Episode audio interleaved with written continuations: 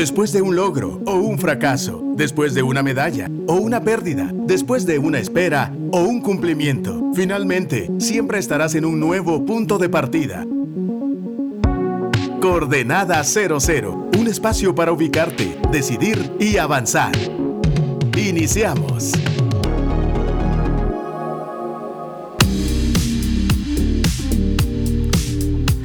Bienvenidos a este episodio de Coordenada 00, un nuevo episodio de esta serie de temas que solemos platicar desde la cabina del 100.9 FM y de los cuales puedes tener acceso si quieres escucharlos de nuevo o compartirlos con alguien en las cuentas de Spotify, Apple, Deezer, eh, la que tú uses, eh, incluso Google Podcast para poderlos volver a escuchar, meditar en ellos o compartirlos con alguien más. La intención es no quedarnos donde estamos y entender que la posición donde estás ahora es una coordenada 0-0, es decir, un nuevo punto de partida hacia nuevas y mejores metas, hacia nuevas y mejores coordenadas. No lo, hemos logrado todo, sin embargo nos eh, podemos mover más al frente. Me gusta pensar que en algunas ocasiones podemos estar experimentando temporadas difíciles y eh, en esas temporadas difíciles pensamos que es nuestro acabose, ya terminó todo. Sin embargo, Dios nos invita a, tener fe y a entender que las cosas van hacia el frente y pueden estar mejor y Él desea que estén mejor para ti y para mí. El día de hoy vamos a hablar acerca de la importancia del trabajo y em, puede sonar como algo trivial o como algo que, bueno, trabajar hay que hacerlo. Pero no todos trabajan con lo mismo, con la misma excelencia, ni con los mismos propósitos, ni con las mismas ideas. Y podemos llegar a pensar que trabajar es simplemente estar ocupados haciendo algo, aunque tiene que ver, ¿verdad? Cómo evitar eh, ser perezosos y cómo realmente em, avanzar en la vida. El trabajo es una bendición, y muchas veces logramos pensar que el trabajo es em, la búsqueda de un oficio con el fin de ganar dinero.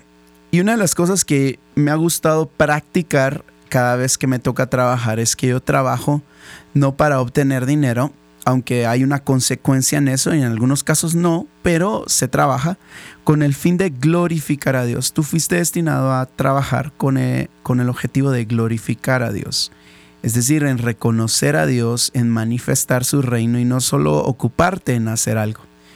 Si tu mentalidad está en la línea de mm, simplemente generar riqueza y no, y no cumplir propósitos, es probable que estés perdiendo la esencia de tu trabajo y solo estás ocupado una de las cosas que también hay que tener claro, y no quiero sonar como contrario a la generación de riqueza, porque Dios dice que Él es el que nos da poder para hacerla, entonces es algo que podemos hacer de parte de Dios. Entonces también es, es, es un trabajo generar riqueza. Pero lo que sí no podemos practicar es el simple hecho de trabajar por trabajar, por estar ocupados y no cumplir propósitos. La Biblia menciona eh, que hay personas que son perezosas porque se parecen a una puerta. ¿Verdad? Y dice uno, ¿y en qué se parece el perezoso a una puerta? En que la puerta se mueve pero no avanza. Y algunos podemos estar muy ocupados trabajando y no sabemos o no solemos medir nuestro avance. Simplemente estamos allí. Nos levantamos para ocuparnos y nos dormimos para el día siguiente volvernos a ocupar. Y el trabajo sí debe tener un resultado y tú y yo lo debiésemos medir. Una de las parábolas que más me gusta meditar y, de, tiempo a tiempo me vuelven a aparecer con luz es la parábola de los talentos. La parábola de los talentos nos trae mucha luz, está en Mateo 25, el 14 al 30 y nos trae siempre mucha luz, porque en esa parábola nos da varios indicios de cómo nos debemos de ocupar. Em, la parábola dice así, porque el reino de los cielos es como un hombre que yéndose lejos, llamó a sus siervos y les entregó sus bienes. Y ya desde ahí hay un panorama muy particular. De aquí podría, pudiésemos entender algo. Dios está, voy a decirlo así, delegando, por eso es que se, se, asimila al reino de los cielos de una persona que, se, que es dueño de cierta riqueza y se la entrega a sus siervos Le reparte sus bienes Es decir, no se los regala, sino se los reparte y se va lejos. Aquí hay una, voy a decirlo así, una lejanía de parte de Dios, es decir, Dios delega algo y te da bienes en tus manos, pero los bienes son de Él. Y lo otro es que establece una conexión. Aparte de ser y contar con la dicha de ser llamados hijos de Dios al creer en Cristo Jesús, nosotros también tenemos el honor de colaborar con Él, es decir, laboramos con Él. No, no, no solamente estamos allí, tenemos una función. Y en esa función somos llamados siervos. Y una persona que es sierva es una persona que rinde su voluntad o que está, su voluntad está sujeta a las decisiones, orientaciones de su maestro o de su jefe, voy a decirlo así. Entonces, en este sentido, cuando nosotros trabajamos debemos de reconocer que nos fue entregado cierta cantidad de bienes y que esos bienes que tenemos no son nuestros. En la medida que reconozcamos al dador de esos bienes, vamos a entender la lógica del que es dueño de esos bienes. Eh, no me dejará mentir que cada vez que recibimos una cierta cantidad de dinero por el trabajo que hagamos, o se nos es entregado una cantidad de dinero para invertir, siempre vamos a tener que tener mucho respeto em, referente a la fuente de donde viene. Si yo no reconozco la fuente de, de donde vienen esos recursos, es muy probable que tome posturas muy de indiferencia o no a nivel de la persona que me entrega sus bienes. Si yo tuviera un inversor y, estoy, qué sé yo, buscando crear un museo, recibo una cantidad de dólares o qué sé yo, de quetzales y esa persona me los entrega, yo debo de tener la responsabilidad de gestionar bien esos recursos porque sé que no son míos y sé que el inversor está buscando un retorno, no una pérdida. De acuerdo a mi perspectiva de cómo yo veo los bienes que me son entregados y de quién vienen, van a venir muchas de mis actitudes o de mis reacciones. Si yo pienso que me fue dado ese dinero y que ahora tengo dinero que no tenía, que no trabajé, puede ser que me vea tentado a gastarlos de forma desordenada y que de pronto ponga en riesgo el proyecto por el cual fueron esos bienes entregados. Entonces, mi perspectiva de cómo veo a Dios en el trabajo es muy importante porque puedo verlo a Él como alguien que me da lo que es mío y no necesariamente me siento en la necesidad de rendirle cuentas o de disponibilizar mi voluntad a su servicio. Entonces cuenta la historia o, la parábola en el versículo 15 de Mateo 25 que estamos leyendo, dice, a uno le dio cinco talentos y a otro dos y a otro uno, y a cada uno conforme a su capacidad, y luego se fue lejos.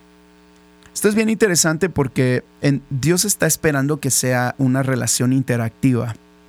Me gusta esta voy a decirlo así, lejanía de Dios. No es que Él esté ausente, simplemente se distancia. Eso quiere decir que nos da un campo de acción. No simplemente nos entrega las cosas y está allá en nuestro hombro viendo, ¿y a dónde vas? ¿Y qué estás haciendo? Entonces Él espera que aprendamos a manejar esta libertad. Algo así como cuando Adán y Eva estaban por ahí con una instrucción de parte de Dios de comer de cualquier árbol, árbol menos aquel, el que no se puede comer. Y de pronto él pregunta en dónde están. ¿Será que Dios no sabe en dónde están? ¿O será que Dios hace ese tipo de preguntas para que haya una dinámica relacional donde yo le diga, aquí estoy? Entonces se me hace como ese tipo de, de esencia de Dios en este pasaje, donde Él nos da conforme a nuestra capacidad y luego se va lejos. Es decir, nos da un campo de acción, un cierto grado de libertad. Ahora, es bien interesante que la cantidad de bienes que tú tengas en tus manos va a implicar la cantidad de trabajo que tú tengas que hacer.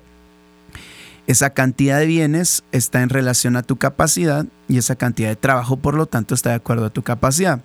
El trabajo es una invitación al desarrollo de nuestras capacidades o al ejercicio de nuestras capacidades. No nos encontremos entonces ninguno de nosotros envidiando al vecino eh, por la cantidad de cosas que tiene o talentos que tenga, sino aprendamos a observar lo que nos fue entregado.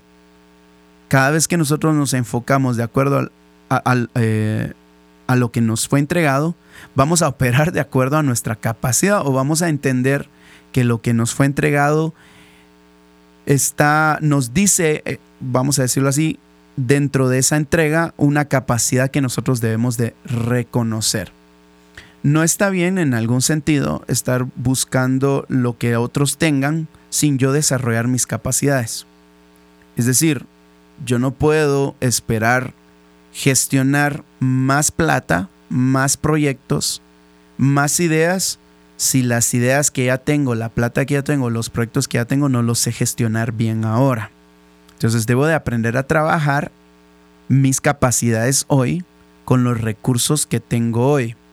Esta, esta parábola no es una invitación a pensar qué es lo que me hace falta para desarrollarme, sino qué es lo que yo tengo para empezar a trabajar y desarrollar eso que ya tengo. Y debo de reconocer que en esto no hay injusticia. Al contrario, hay una invitación de Dios a empezarle a dar vuelta a esa bolita de nieve para que esa bolita de nieve vaya creciendo. Pero ¿de quién depende? Entonces esta lejanía de Dios nos dice, esto depende de ti. ¿Qué tú vas a hacer con lo que te fue entregado? ¿Que eres capaz de reconocer tu capacidad actual?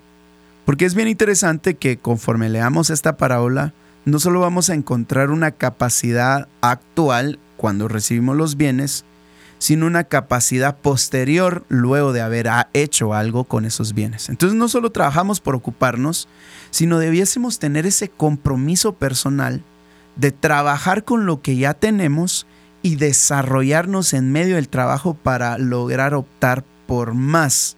Es decir, no solo me ocupo las manos, sino me autodesarrollo. Versículo 16. El que había recibido cinco talentos fue y negoció con, la eh, con ellos y ganó otros cinco talentos. Asimismo, el que había recibido dos, ganó también otros dos. Pero el que había recibido uno, fue y cavó en la tierra y escondió el dinero de su señor. Ahora, es bien interesante porque, vamos a decirlo así, estadística bíblica, una de cada tres personas o diez de cada treinta personas o cien de cada trescientas personas tiene, eh, creo que estoy bien, ¿no? Dos de cada tres personas sería, no, sé si estoy haciendo bien el cálculo, dos de cada tres personas eh, serían que 20 de cada 30, lo está diciendo al revés, em, se define y se mueve a hacer algo con lo que tiene, a trabajar lo que ya lo que percibe.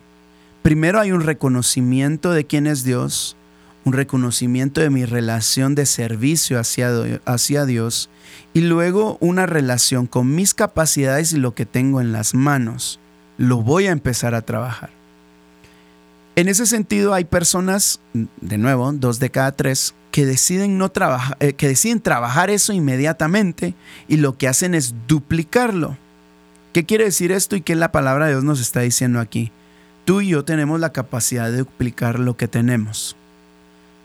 Es una decisión personal duplicar lo que tú ya tienes. Ahora, esto suena, suena bonito si pensáramos em, en términos tal vez de dinero, pero en términos de una casa en términos de un carro, tú puedes duplicarlo. En términos de tu tiempo, tú puedes sacarle el doble de provecho. En términos de tu dinero, tú puedes sacarle el doble de provecho. No te quedas con lo que ya tienes.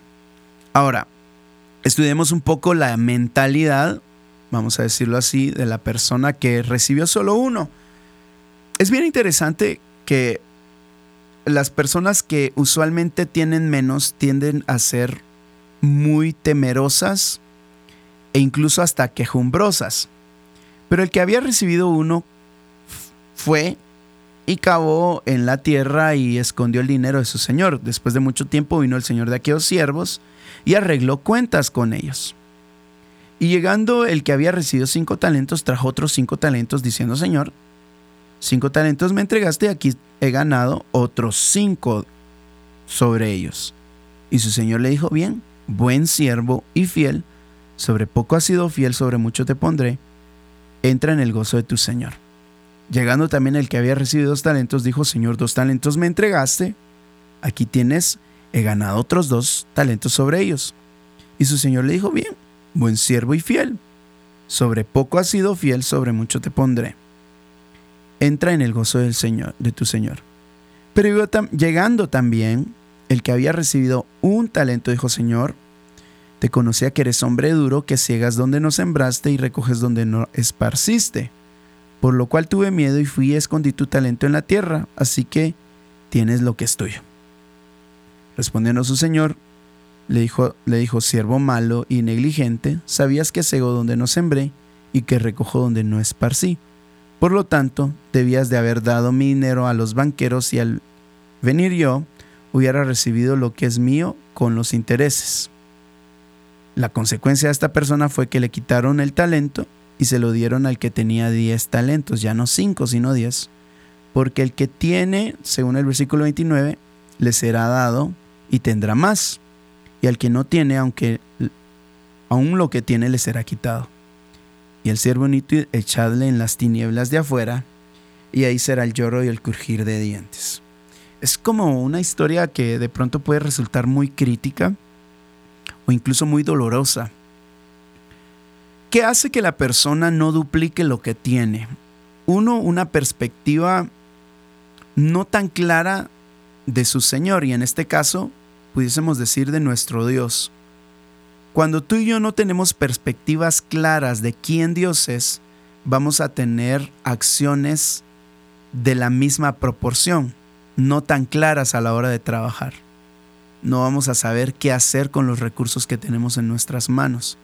En este sentido, el, ejercicio de trabajar nos invita también a reconocer a Dios en medio del trabajo y no solo ocuparnos, sino, bueno, Dios es el Dios de la inercia o Dios es el Dios de los logros.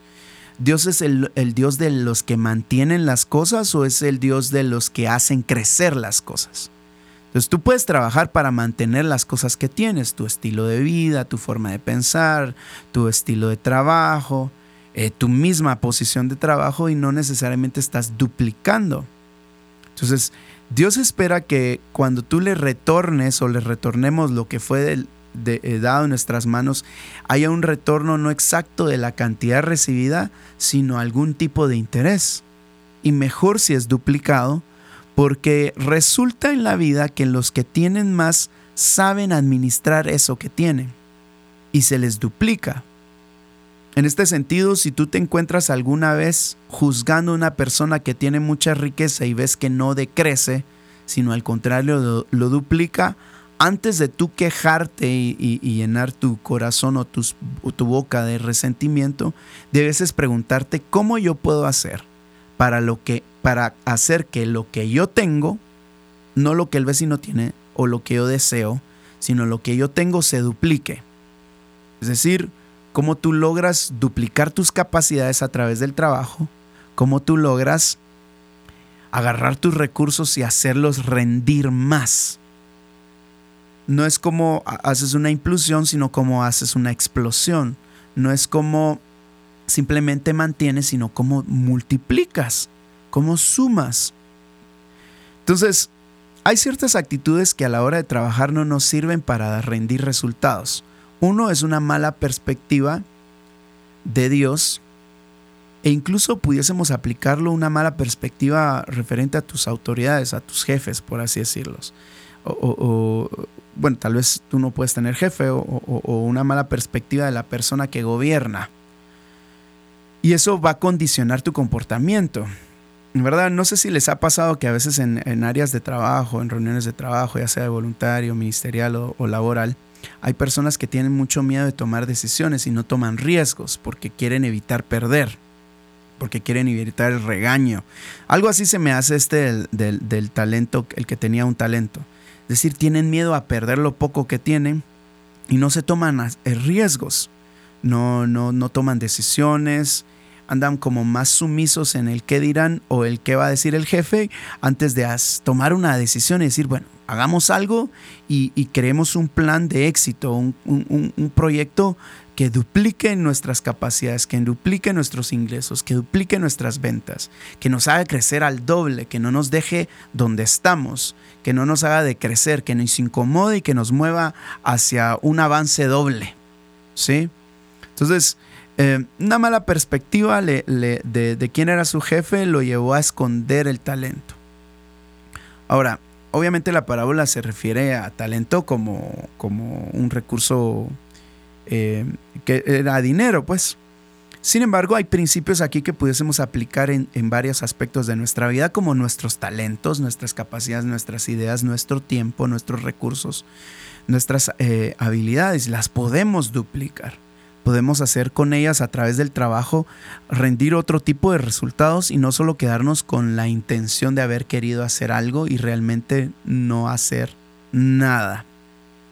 Ahora, hay varias cosas que son bien interesantes que la parábola comienza diciendo, y así es el reino de los cielos, así es el reino de Dios. Habrán otros sistemas, pero en el reino de Dios, en la mentalidad de Dios como rey, en la mentalidad de Dios bajo su gobierno existen ciertos parámetros. Es decir, las personas que duplican lo que tienen por decisión personal y hacen el esfuerzo de duplicar lo que tienen, son personas que son consideradas buenos siervos y fieles. En otras eh, eh, versiones de este mismo versículo mencionan eres sos una persona digna de confianza, eres una persona fiel eres bueno en lo que haces y eres una persona digna de confianza. Y ese es un título que no nos damos nosotros, sino que debemos de dejar que Dios nos lo dé. En la medida que avanzamos en la vida, tenemos una cierta cantidad de recursos. Voy a mencionar tiempo, voy a mencionar habilidades, capacidades, ideas eh, y dinero o bienes materiales que Dios espera que hagamos, que los trabajemos para un propósito. ¿Sí? Que ese, que ese propósito eh, bendiga más. Y llega un momento en el que Dios retorna a nuestra vida y nos pregunta, ¿cómo estás? ¿En qué vas? ¿Cómo va la situación? Y Él espera de nosotros que nos acerquemos a Él y digamos, ¿me diste esto? Es decir, reconozco que tú me lo diste y aquí está de vuelta esto que me diste y un poco más. Es decir, soy bueno en lo que hago y soy confiable en lo que hago no porque lo pienso o porque lo siento o porque tuve la intención de trabajar, sino que aquí está el resultado. Entonces tú y yo debemos de garantizar que cada vez que nos acerquemos a Dios, el fruto de tanto trabajo, de tanto sudor, de tanta ocupación, sí existe. El fruto sí existe. No solo es el hacer por hacer, ¿verdad? Sino sí existe un fruto. Ahora, pregúntate el asiento que tú ocupas en una empresa, en una organización, en un ministerio, ¿realmente está dando algún tipo de fruto o solo estás ocupado? ¿Existe algún tipo de avance o, o simplemente estás allí? Porque cuando Dios te pregunte en cualquier ocasión, yo particularmente no creo que esta sea una parábola del juicio final, sino es una, a mi, entender es una dinámica que ocurre periódicamente y Dios nos pregunta, mira, ¿y cómo vas? Señor, tú me diste esta capacidad y ahora estas ideas se convirtieron en un libro y ya no solo estoy yo en mis 10 conversaciones a la semana, sino estoy en 20 o en 100 o en 1000 personas leyendo el libro, ya no solo son conversaciones, sino ya se creó un impacto de contenido. Eh, señor, me, me, diste la capacidad para administrar un negocio y ahora tengo más ventas. Eh, tengo un grupo de amistad y ahora tengo más personas. Eh, tengo más grupos a cargo. Entonces existe un elemento en las personas que son buenas en lo que hacen y confiables, existe un elemento duplicador. Y siempre he mencionado esto, Jesús naturalmente eh, iba a ser muy inteligente en la forma de comunicar las ideas. Y en esta idea que él comunica a través de una parábola, él menciona tres casos. De esos tres casos, dos duplican y uno no. Y me gustaría pensar que esto lo hizo de alguna forma para explicarnos que solo existen dos panoramas, los que duplican y los que no duplican como que dejándonos claro que no hay tres, tres, panoramas, porque tal vez uno pudiese verse tentado a decir, está el panorama del que duplica, está el panorama del que no duplica y está el panorama del que lo intentó pero igual no le salió la jugada. No, aquí solo hay dos opciones. Primero, Dios no te da absolutamente nada en tus manos que Él no reconozca que tú puedas hacer algo con eso. ¿Por qué? Porque te fue dado de acuerdo a tu capacidad. Ojo con esto, no busquemos trabajar cosas de las cuales no somos capaces aún. O sea, no nos autoasignemos cosas que no nos competen. ¿Verdad? ¿Cuánto fracaso existe? Hay gente que trabaja en una empresa, lleva un año en la empresa y ya al año ya quiere montar la empresa del que lo contrató, la competencia del que lo contrató y la empresa de la que está saliendo lleva 15 años de experiencia, 20 años de experiencia. Y después se frustra. No estoy diciendo que no haya que hacerlo, pero habría que meditar un poquito eh, de si las capacidades las adquirimos, ¿verdad? O simplemente estamos buscando trabajar con el fin de obtener más recursos y, no, no desarrollarnos a nosotros mismos. Ahora, hay una parte muy importante en toda esta parábola y es entrar en el gozo de nuestro Señor. Y es bien interesante porque Dios quiere que vivamos plenamente. Y hay una alegría que Él tiene cuando las cosas están funcionando. No me dejarán mentir que hay proyectos, organizaciones, ministerios, empresas que dejan de experimentar como la alegría del logro. ¿Verdad? Como que ah, no, es tan, no es tan placentero estar ahí. Entonces, a Dios le gustan las cosas con excelencia, le gusta el trabajo y le gustan los resultados. Jesús decía, em, hay un alimento que ustedes no conocen, diciéndole a sus discípulos, y es hacer la voluntad del que me envió y concluir esa obra. Qué rico es comer, qué rico es alimentarse, qué es rico, qué rico es ver que tu cuerpo y cada una de tus células se llena de esa esencia de propósito. Se construye a partir de la esencia de ese propósito tú ves, voy a decirlo así, que tu piel cambia, tu pelo cambia y tu calidad de vida cambia porque se está alimentando de un alimento, ¿verdad? Y lo mismo es esto, cuando tú y yo duplicamos lo que tenemos y trabajamos como buenos trabajadores y fieles trabajadores y rendimos resultados duplicando los recursos, no echándolos a perder, recibimos una invitación a veces es una invitación de parte de tu jefe, de parte de tus padres, de parte de tu líder, de tu pastor. Eh, pero hay una invitación de parte de Dios que nos llega a todos donde experimentamos esta alegría de no quedarnos donde estamos y que nos sea entregada más cosas.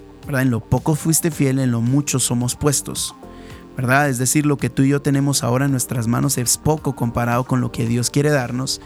Y en ese autodesarrollo, en esa responsabilidad, en ese trabajar, vamos de, voy a decirlo así, de gloria en gloria, de avance en avance, de coordenada en coordenada, y la vida no se nos hace chiquita, se nos hace grande, se nos hace amplia, y entramos en el gozo del Señor. ¿Cuál es la invitación de este programa? Es que hoy podamos meditar un poquito acerca de cómo estamos trabajando. Y si de pronto tú tienes mucho temor en echarlo a perder, te invito a que te llenes de fe, y entiendas que te fueron entregadas las cosas que tienes porque tienes una capacidad por Dios para multiplicar, duplicar lo que tú tienes en las manos. Así que no tengas miedo. Y para aquellos que tal vez solo están ocupados y tal vez están logrando un poquito, animémonos a lograr grandes cosas, a no quedarnos estancados y a ser personas que trabajamos eh, y que Dios considera buenas y confiables para que cada vez nuestras manos se llenen con mejores ideas, mejores proyectos, más recursos, más alcance, más influencia, más logros para gloria y honra de Él. Para mí es un gusto poder compartir estos pensamientos, en este caso acerca del trabajo. Espero eh, que sigan sintonizando este programa todos los martes a las 5 y media de la tarde por el 100.9 FM. Se despide ustedes, Memeluxo. Hasta la próxima.